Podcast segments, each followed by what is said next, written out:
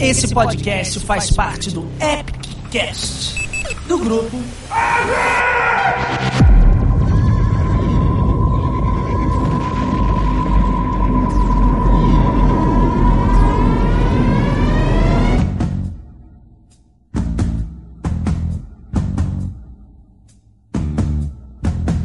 Olá, ouvintes. Eu sou o Andrew Santos e vou ser o seu host nessa edição do Bestiário Cast. Este é um podcast sobre economia criativa, ligado a um projeto de extensão, o Bestiário Criativo, da Universidade Federal de Santa Maria. É um podcast também ligado ao grupo EPIC, que é basicamente um grupo de pessoas que trabalha com economia criativa. O nosso objetivo nesse podcast é discutir a produção artística nacional. Eu, junto com Enéas Tavares, entrevistamos muita gente que está aí com diversos projetos interessantes nesse meio. Nessa edição, eu vou conversar com o Andrei Fernandes. Ele é o host do podcast Mundo Freak e também o autor do romance de fantasia urbana Calcifero, Demônios, Bruxas e Vagantes. Então, Andrei, vou pedir que você fale um pouco pra gente, pros ouvintes do Bestiário Cast, sobre o Mundo Freak, sobre os criadores e as ideias iniciais, de onde é que surgiu a ideia de fundar um podcast, de começar um programa. O Mundo Freak, né, ele nasceu como um blog no qual eu, enfim, queria juntar uma galera para falar das coisas que a gente gostava, mais ou menos os moldes de qualquer blog hoje em dia menor que a gente vê por aí, que eu acho excelente, né? Que é aquela coisa do cara que produz conteúdo que de repente, enfim, teve aquela vontade de começar a falar das coisas que gosta, né? E aos pouquinhos a gente foi mudando um pouco o formato e a temática até a gente se adequar melhor ao que a gente,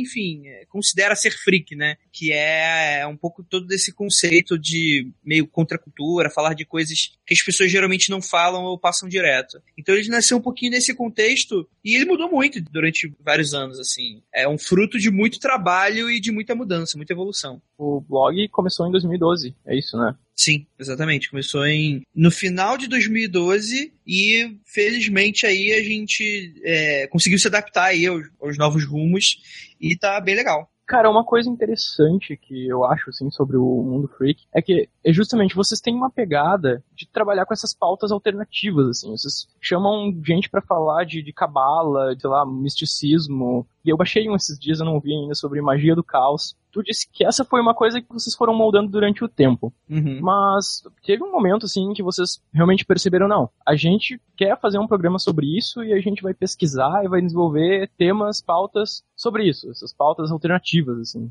Então, o que geralmente as pessoas adotaram o Mundo Freak é depois que a gente criou o Mundo Freak Confidencial. O Mundo Freak Confidencial não foi a primeira forma da gente conversar com o público. A gente tinha outros podcasts, mas enfim, a gente acabou num momento, num rompante nosso, a gente falou, porra, por que a gente não faz um projeto um pouco mais diferente ali do, do que o pessoal tá acostumado, cultura pop e tal? Vamos sair, vamos fazer uma parada mais. falar sobre assuntos que a gente gosta. Aí nasceu o Mundo Freak Confidencial, que é geralmente o que hoje as pessoas conhecem a gente. E é interessante interessante porque a, pauta, hoje em dia quem formula sou eu, eu, escolho os participantes, eu escolho, enfim, o que, que a gente vai falar. Então, é, é basicamente passa pelo meu crivo, exatamente. Né? É, um, é um projeto que ele nasceu muito. O Rafael deu uma ideia para mim falou: pô, por que a gente não grava sobre, sobre isso? E aí eu, poxa, pintou essa ideia, não, vamos fazer um projeto próprio e tal. Então foi meio que uma, uma criação minha que eu fui desenvolvendo aos poucos e lapidando. Por exemplo, desde o começo a gente teve a ideia de pegar casos insólitos e debater, como se a gente fosse meio que investigador do sobrenatural. E esse foi um negócio muito legal da gente trabalhar, porque aí, por exemplo, mudou completamente o formato. Então, ao invés de ser aquela mesa redonda, o famoso papo de bar e etc., a gente meio que fez um pouco dessa coisa do. Ah, vai ter um cético, o que a gente chama de believer, né? E o, enfim, a pessoa que que fica ali no meio, né? O cético believer e o cara que tá ali no meio para dar, dar a teoria e tal, dar, dar, todo, dar todo o posicionamento, levar ali o programa adiante, etc. E a partir desse formato a gente conseguiu fazer aí o programa ser um certo sucesso, né? Porque a gente meio tava na vanguarda da coisa toda. Não tem um podcast só sobre essa temática. Sei lá, você vai pegar um podcast aí padrão, um Nerdcast, um Geekvox, você. Um ou outro podcast eles abordam esse tipo de temática, sei lá, teoria de conspiração, assombração. Mas não é só disso, né? A gente é, foi o primeiro, mais ou menos só falando sobre esse tipo de temática, né? Então a gente está na ponta de lança. E é, foi muito interessante ver, porque teve muita gente que gostou muito da ideia e a gente meio que sentiu que existia um vácuo ali, que tinha muitas pessoas que gostavam dessa temática e que muito e muito pouco conteúdo sendo abordado. Então foi mais ou menos nesse contexto que a gente surgiu e que a gente começou aos poucos a ganhando um pouquinho mais de sucesso graças a essa temática.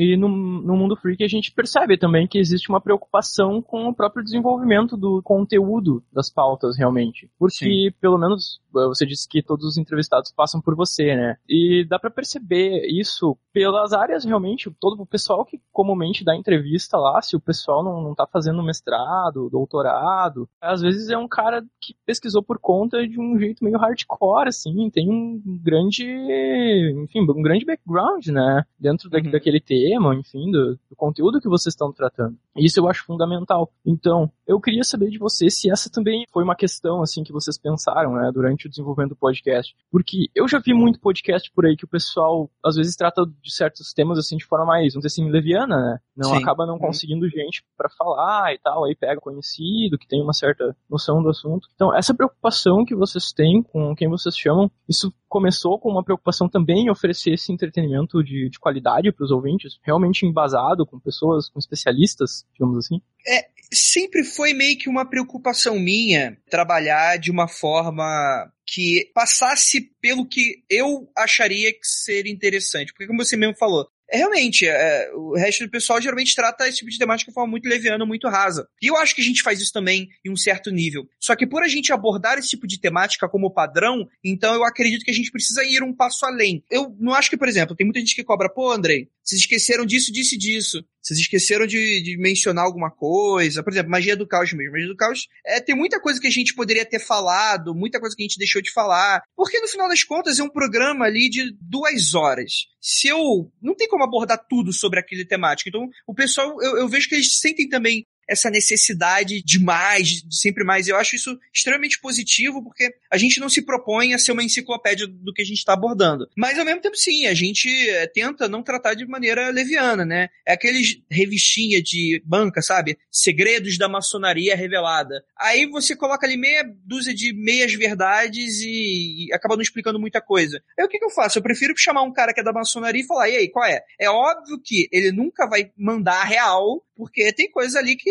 não pode ser falado e tal, e eu entendo, né? Só que o cara vai estar tá muito mais embasado para falar o que, que é o que, que não é. Ele pode até não dar detalhes sobre o que, que rola lá dentro, tem essa mística toda, né? Então, né, eu nem cobro isso, na verdade, né, dos entrevistados. E é bom falar que depende muito do podcast também, por exemplo. Tem podcasts que são mais tranquilos de gravar, por exemplo, sei lá, a gente fala sobre Oak Island, que é um mistério que acontece lá pros lados lá do Canadá, de uma ilha misteriosa, que tem uma suposta caça ao tesouro ali, que, enfim, as teorias da conspiração falam que foram templários e tal. E a gente manda lá. O que tem que desmistificar, a gente desmistifica, e o que tem que falar, a gente fala fala. Então, assim, é, eu encaro como a gente não pode ser nem tanto ao céu, nem tanto à terra, de, de certa maneira. Então, a gente tem que estar tá sempre ali trabalhando de uma maneira que o nosso ouvinte seja agradado e que deixe um pouquinho daquele gostinho de quero mais, né? Mas que você tem falado, você tem completa razão. Mas para mim não é, é nenhuma questão de ah, os caras estão falhando. Mas é o público dele, sabe? Tipo, na semana passada provavelmente o cara escutou sobre o último filme do Homem-Aranha, no próximo ele vai escutar sobre, sei lá, enfim, sobre os melhores podcasts da atualidade. É, é,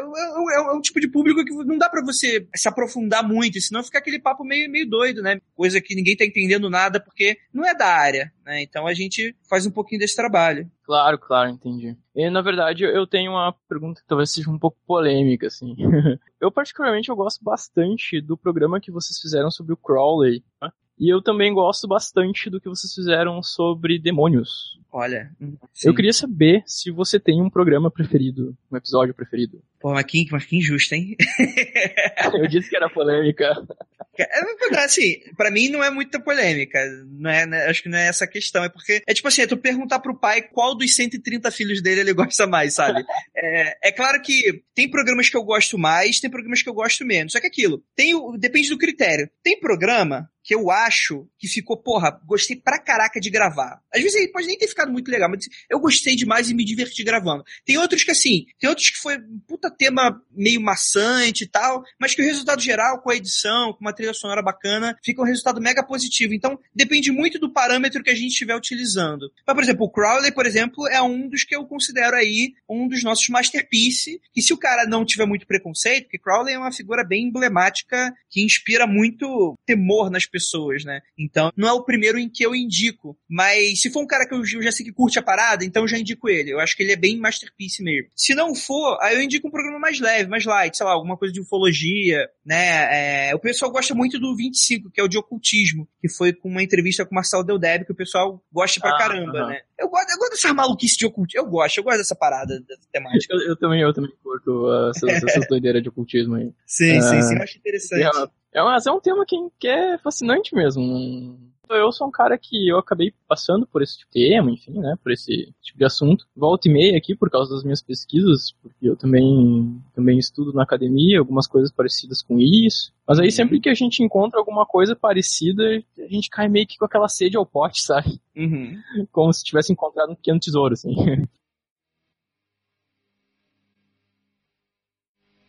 Mas só para dar sequência. Aqui eu queria entrar em uma outra questão, porque o Mundo Freak agora, vocês estão desenvolvendo outros programas, né? Como o Ponto Sim. G. Eu gostaria que você falasse um pouquinho desses outros programas derivados, né? Eu imagino que vocês tenham feito isso, não sei, pode me corrigir se eu estiver errado, por uma questão de talvez da própria exigência do público, do pessoal, da equipe crescendo. Como é que foi esse processo, assim, de agora nós vamos produzir programas derivados? E se vocês têm algum Sim. plano de outros programas futuros derivados, assim, dentro do leque Mundo Freak, né? Então eu queria te perguntar aí se, se o céu é o limite, né? ah, então, eu, eu, eu, eu, hoje em dia não nutro muitas, enfim, muita é, é, ganância com relação a, a quantos ouvintes a gente vai ter. Então, depois que a gente conseguiu financiar o livro, o, o Calcifero, que a gente vai falar mais pra frente, meio que eu percebi que o, o, o podcast, ele geralmente não é uma mídia muito boa para você vender publicidade aqui no Brasil, sabe? Então eu prefiro tratar ele de uma outra forma. Então, por exemplo, financiar um livro bacana, expor o trabalho legal. E foi isso que eu sempre disse para os colaboradores. Galera, vocês que tiverem coisas legais, traz pra gente. Apesar disso, nunca deu muito certo. Quem tá no Mundo Freak até hoje são geralmente os membros da equipe, né? A Ira que criou comigo, o, Rafael que também criou comigo, né? E eles sempre tiveram comigo, assim. O Rafael, ele não tem tanto interesse de criar material, mas, por exemplo, a Ira, eu sempre enxerguei nela ela querer fazer coisas bacanas, sabe? E eu falei, pô, Ira, bora criar um conteúdo de, de vocês, ver como é que funciona. E sempre ficou meio que nessa conversa e tal. E teve um momento que falou, ah, vamos criar o ponto G e tal. E eu sempre dei super suporte para ela, tá dentro da, da casa do Mundo Freak, que é, é um podcast feminino que não tem, é, não tem nada igual, assim, na podosfera, ou que já teve pelo que eu já vi, assim. É um, um podcast muito, uma personalidade muito forte, que é a personalidade da Ira, né? É um trabalho muito bacana da Ira. E hoje em dia funciona mais dessa forma. Eu, hoje em dia, eu tenho, já tive péssimas experiências com questão de colaborador e tal, e eu acabo nem aproveitando muito sobre isso. Então eu acabei centralizando muito o trabalho em mim, sabe? Porque é o tipo de coisa que eu percebi que se não, não tiver eu, não sai o podcast toda semana, sabe? Então eu preferi centralizar em mim porque eu sei que eu faço, sabe? E aí o que, que eu fiz? Eu criei a iniciativa do Apoice, né? Que as pessoas podem contribuir. E apesar de não ter ali, sei lá, os milhões de ouvintes que eu poderia gostar a ter de, de funcionar, eu ali eu já consigo financiar os projetos legais que eu gostaria de, de patrocinar, sabe? Então, além do ponto G que tá com as meninas, a gente tem outras modalidades, né? Tem um ponto G que a gente tá conseguindo aos pouquinhos financiar. Você tem o próprio Populário que a gente vai falar sobre folclore. Então a gente tem esse tipo de modalidade que em outro contexto eu não conseguiria fazer. Mas graças a essa questão de apoio-se, né? O crowdfunding si ele nasceu muito para aproximar a mídia, o produtor de conteúdo com o ouvinte, né? Com o público em si. Então a gente se aproveita muito disso de maneira saudável, né? Eu enxergo dessa forma. E é, é mais ou menos sobre isso. Hoje em dia o contexto do mundo fica continua mudando, né? E vai continuar mudando, vai ter projeto que não vai para frente, tem projeto que, enfim, a gente vai fazer de outra maneira. O mundo confidencial por enquanto, ele vai continuar da mesma maneira que tá, porque a gente entendeu que ele hoje em dia, se, se eu terminar, acho que vai ter ouvinte que vai me ameaçar de morte, provavelmente. Mas, cara, é, é, eu, eu, eu, gosto, sabe? Eu, eu acho bacana eu ter outros projetos. Eu não gosto quando, por exemplo, eu abro espaço, abro a casa e a pessoa meio que caga, sabe? Ah, não, não quero mais, vou, vou abandonar. Aí é por isso que, inclusive, dei essa fechada, assim, de colaboração e tá fazendo só meio que entre a gente. Mas hoje em dia é essa nossa, meio que a nossa relação com questão de colaboração, esse tipo de coisa. Não, mas eu acho que é plenamente compreensível, assim, quando você fala que que no sentido que, que as, as coisas se concentram em você. Porque acaba tendo sempre alguém que realmente concentra o trabalho. Eu, eu acho que, de certa forma, isso é importante também. E ali, como você mencionou, né, a questão do financiamento coletivo ali, do apoia-se, eu acho que é um, um recurso muito, muito interessante também para a galera que está começando. Ou nem necessariamente começando, mas tem um projeto que quer viabilizar isso, né? Eu hum. realmente, eu até te perguntei da questão dos programas, porque de repente às vezes isso tem uma relação com a própria questão do apoia-se. Sim. Mas deu para ver que vocês vão fazendo a coisa mais da maneira como vocês sentem, né? E menos como se fosse assim um, digamos assim, um, um projeto definido, né? Sim, sim, vocês sim. mantêm sim, essa mas... certa uma, uma espontaneidade, eu acho, né? Quando vocês desenvolvem esses, os projetos de vocês. Sim, é, é, a gente já tentou idealizar muita coisa, assim. E o que a gente descobriu é que a gente tem que ir pelo que tá dando certo, sabe? É, viver muito nessa questão da idealização, isso acaba gerando muito atrito. Cara, por exemplo, a, a Ira, se não fosse ela, por exemplo, o mundo freak não existiria de maneira nenhuma, assim. Então ela, porra, eu já cheguei na época que não tinha ainda, a gente não tinha exatamente mundo freak confidencial, a gente já não tinha, vamos dizer assim, a gente não tinha um público específico, a gente tinha poucos downloads. E depois de um ano trabalhando, eu cheguei pra ela, pô, Ira, é sacanagem isso, né? A gente tá trabalhando pra caramba, a gente não consegue aí um retorno bacana. E é, o que, que você acha, né? Eu, quase encerrei ali o projeto. E, porra, ela foi uma pessoa importantíssima para minha vida e pro projeto. E é interessante que depois disso, eu passei a aceitar mais, sabe? O que aceitar a realidade, o que que tava dando certo, o que que não dava. Então, quando é, chegou o Mundo Free Confidencial, ele chegou num momento de muitas incertezas e quando ele começou a galgar cada vez mais ouvintes, cada vez mais público, eu vi que a gente começou a ter essa necessidade. Não, a gente vai ter que transformar ele em semanal, no conteúdo principal, e hoje ele puxou todo o conteúdo do site. Hoje em dia a gente tem que falar sobre essa questão de dessas é, maluquices, ocultistas, casos insólitos, mistérios, ufologia, por, meio que por causa disso, sabe? É toda essa questão de como que a gente encara o que tá dando certo e o que não tá, sabe? Eu acho isso muito importante para o projeto ser saudável. Ah, com certeza. Eu acho que essa questão também dá uma organicidade pro projeto, né? Sim, sim. E essa espontaneidade que eu vejo nos conteúdos, assim, na maneira como vocês trabalham no Freak, é justamente o ponto que eu quero puxar aí pra segunda parte da nossa conversa.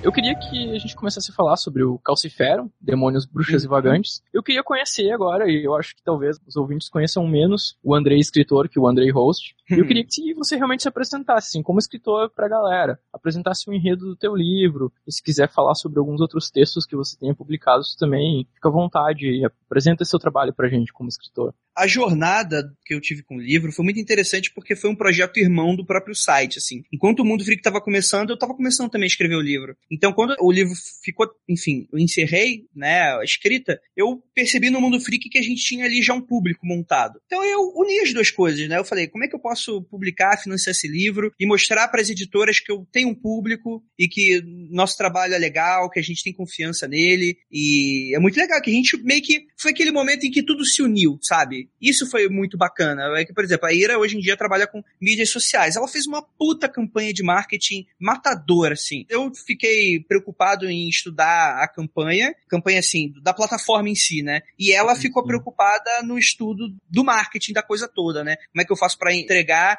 essa informação, né? Entregar o produto pro cliente, esse tipo de coisa. E, poxa, foi tudo meio que casou, sabe? E foi isso que permitiu a gente a lançar o livro de uma maneira tão legal, assim, que como foi. E é, é um trabalho trabalho que me dá mais orgulho, assim. Eu dou, porra, tenho muito orgulho do que eu fiz, do que ela fez, do que a, os meus ouvintes proporcionaram pra gente. Então, muita coisa legal. Então, a ideia de, de publicar o livro, vocês já estavam pensando, assim, um meio, digamos assim, alternativo, porque o livro ele saiu pelo Catarse, né? Uhum. Ou você tinha uma ideia de tentar uma forma mais tradicional, assim, procurando editoras, de repente conseguindo algum contato com editores aqui e ali para mandar o seu original, ou não, você já pensou, não, eu vou fazer de um jeito alternativo? Assim, quando eu terminei o livro, eu perguntei, caceta, o que, que eu faço com isso? É, foi interessante porque eu terminei o livro, eu não tava lá, meu Deus, eu preciso escrever, preciso procurar editora, não. Chegou uma hora que eu terminei o livro, eu falei, ué, e agora? o que, que eu faço?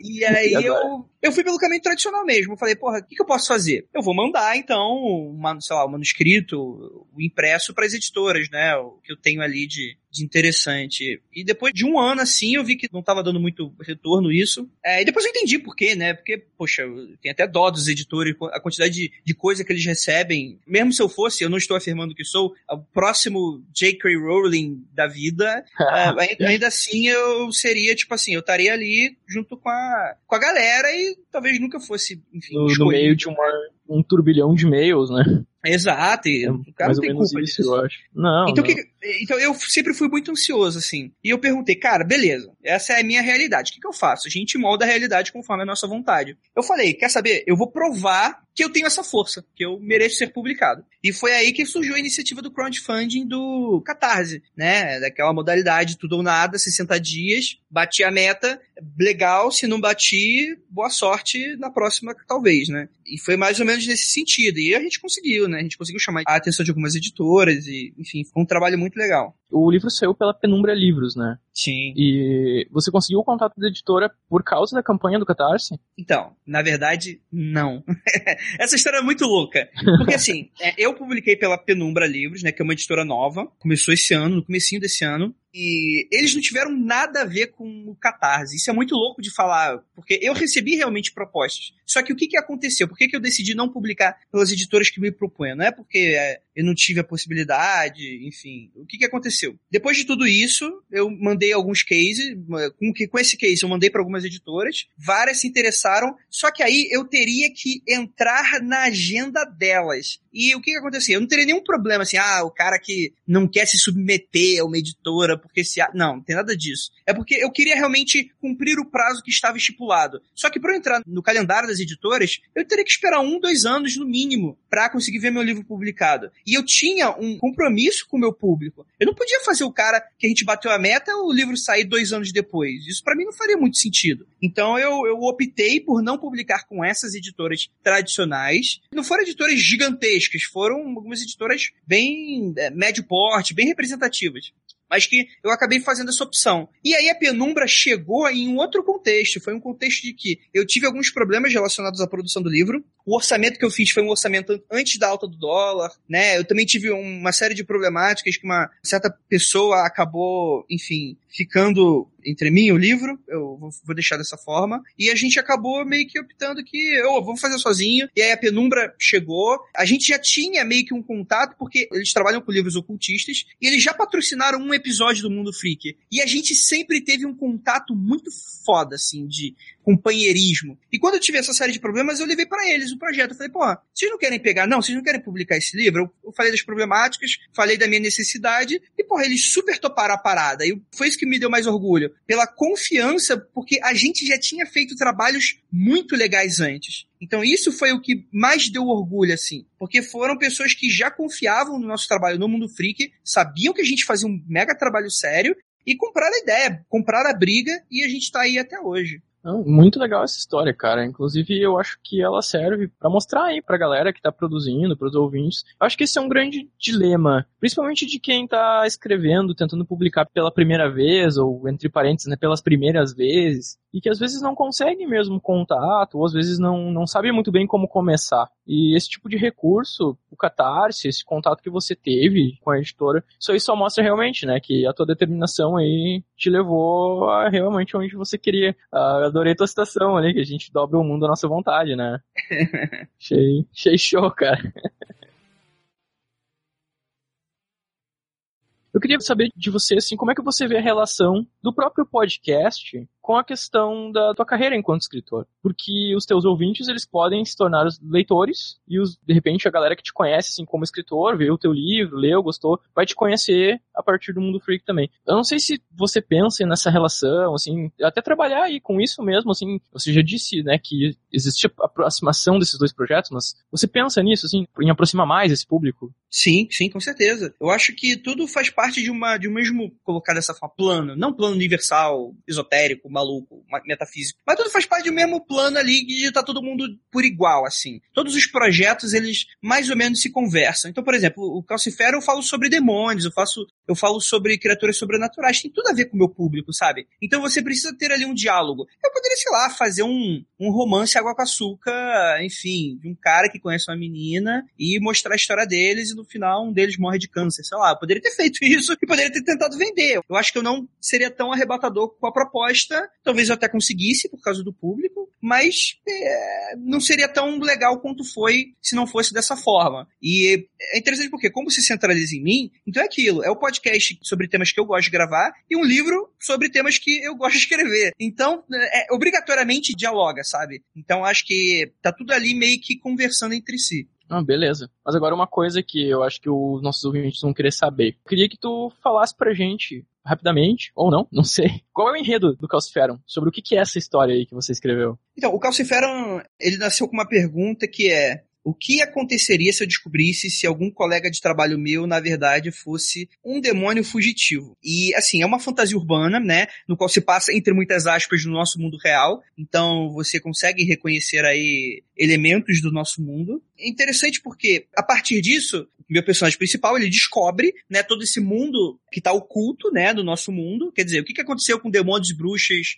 da Idade Média? Como é que eles funcionam hoje em dia? Eles estão por aí, a gente só não consegue ver por diversos fatores que, enfim, eu explico no livro e que ele vai acabar topando esse meu protagonista e a partir daí vai ter uma mega problemática de que é um cara que ele não tá nem aí, ele não quer participar desse mundo de maneira nenhuma, mas ele acaba sendo obrigado por diversos fatores e ele acaba assinando um contrato com esse demônio e eles vão ter que agir juntos para, enfim, conseguir aí um meio termo, né? Conseguir alcançar os seus objetivos cada um deles. Então é meio que um pouquinho daquela dinâmica de, entre aspas, pessoas que são muito diferentes entre si. Cara, eu particularmente não, não vou mentir pra ti aqui, né? Eu, eu li só o primeiro capítulo do teu livro porque a ah, vida tá doida.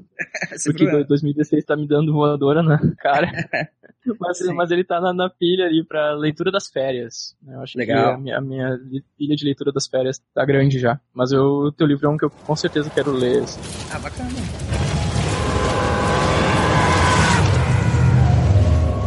Então, Andrei, o programa tá show e eu queria saber de, de você, na verdade, uma, algumas últimas coisas. Assim. Primeiramente, né, eu queria que você falasse para os ouvintes sobre essa experiência que você tá tendo, na verdade, com o Mundo Freak e com o Calciferum. Como é que foi para você realmente perceber que esses projetos estavam dando certo? Qual é o, o saldo que você tem hoje disso tudo? E o que você diria pra galera que tá aí pensando em começar um projeto e que às vezes começa já com dificuldade, assim, com às vezes com alguns problemas de percalço e tal. O que você diria para essa galera? Então, eu sempre dou um conselho quando as pessoas me perguntam isso, que serve tanto para livro quanto para podcast. Se você é produtor de conteúdo de maneira geral, eu acho que vale para você, sabe? Que é o seguinte: você tem que ter muito equilíbrio, equilíbrio da forma de você tem que acreditar no seu projeto, você tem que acreditar que é bom, né? Porque se você não fizer isso, ninguém mais vai fazer. Mas ao mesmo tempo, você também não pode ser aquele malucão que, ah, meu Deus do céu, meu projeto vai mudar o mundo, eu vou ser o próximo Stephen King, né? Vou ser o próximo Jovem Nerd.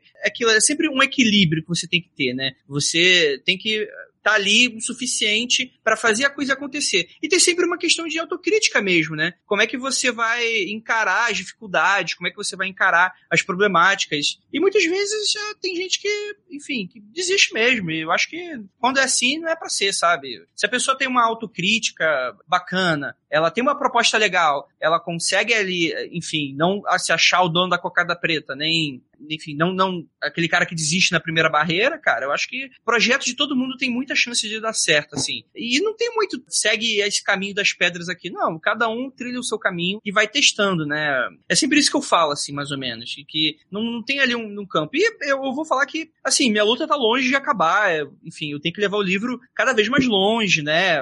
Enfim, é sempre uma luta para cada vez mais a gente sempre angariar coisas melhores, coisas legais. E tá longe, assim. É, talvez para alguém que esteja começando, pode até me ver como algum tipo de ideal, né? O que na minha cabeça, inclusive, é uma loucura. Mas eu sempre brinco com isso porque eu sou muito ok com tudo, sabe? Eu sou muito igual a qualquer pessoa que tá começando hoje em dia, porque acho que depois que você passa por tantos perrengues, você acaba sendo um pouco humilde na proposta toda, né? Você acaba, enfim, é, o seu, você dá uma aliviada, deixa o seu discurso um pouco mais light, um pouquinho contrário dessa geração, a geração Y que o pessoal tanto fala, né? Que, que tem muito, quer muito falar, mas não tem muito para dizer. E eu acho que tem que ser é, equilíbrio, né? É, é o que eu, eu, digo aí pro pessoal, sempre buscar equilíbrio e ter uma proposta boa. Acho que é, esse é o importante. Mas é, é interessante isso que, que você, que você comentou, né? Que cada um tem que encontrar, de certa forma, o seu caminho, né? E muitas Sim. das coisas que a gente vê, às vezes, é o pessoal procurando fórmulas, né? Pesquisando mesmo uma maneira de passo 1, um, passo 2, passo 5, seu livro é um best-seller, passo 6, Hollywood, né?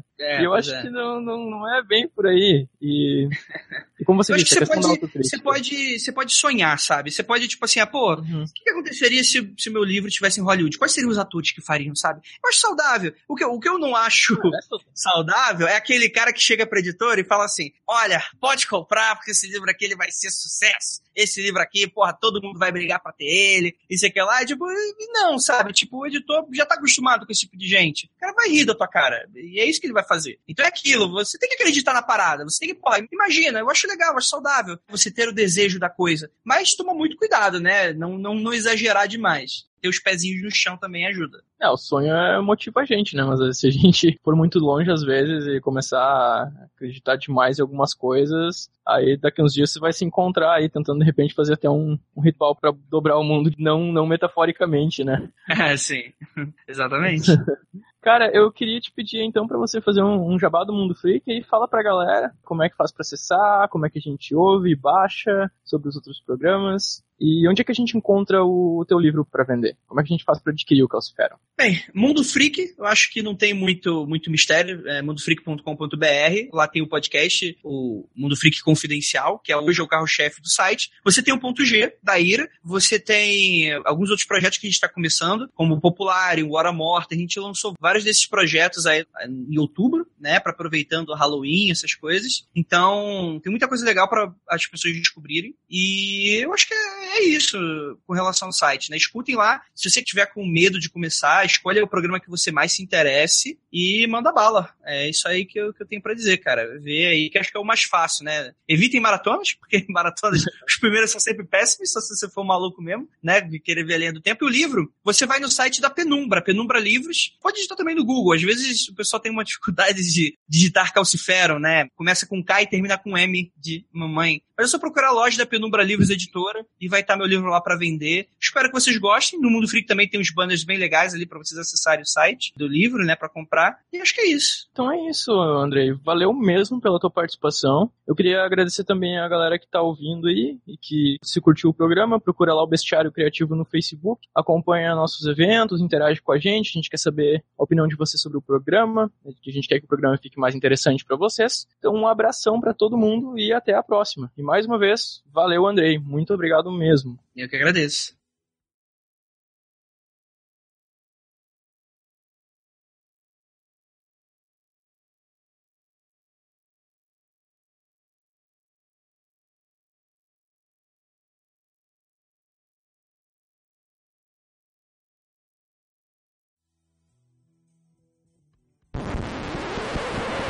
Acrescentar mais alguma coisa? Você sentiu necessidade disso? Não, eu achei bem completo, cara. Eu achei a entrevista bem show, sinceramente, assim, sobre as duas questões, sobre o tanto podcast quanto o teu livro. A história da campanha é bem interessante, bem interessante mesmo, porque ah, a ideia de trazer você, assim, para falar sobre isso, também é para responder um pouco, porque a gente sempre ouve, assim, o pessoal falando que catarse não dá certo para livro, isso é chato, né? Porque desestimula a galera que tá começando, vai, sei lá, pesquisar informação na internet sobre o negócio. Os primeiros cinco sites que ele abre, a galera dizendo desiste. Sim, exatamente. Então é meio complicado. Espero que agora a gente ainda consiga, de repente, trazer aí pra uma segunda temporada pra gente conversar aí sobre a adaptação do Calciferum pra Hollywood, né? Olha aí, ó. Quem e sabe? A gente Quem discutir os atores, claro. Eu achei legal que você falou ali do sonhar é importante. Eu acho que todo mundo faz isso. Não tem como não fazer, né? É, pois é, né, cara? Tem, tem que ser. Todo mundo tem que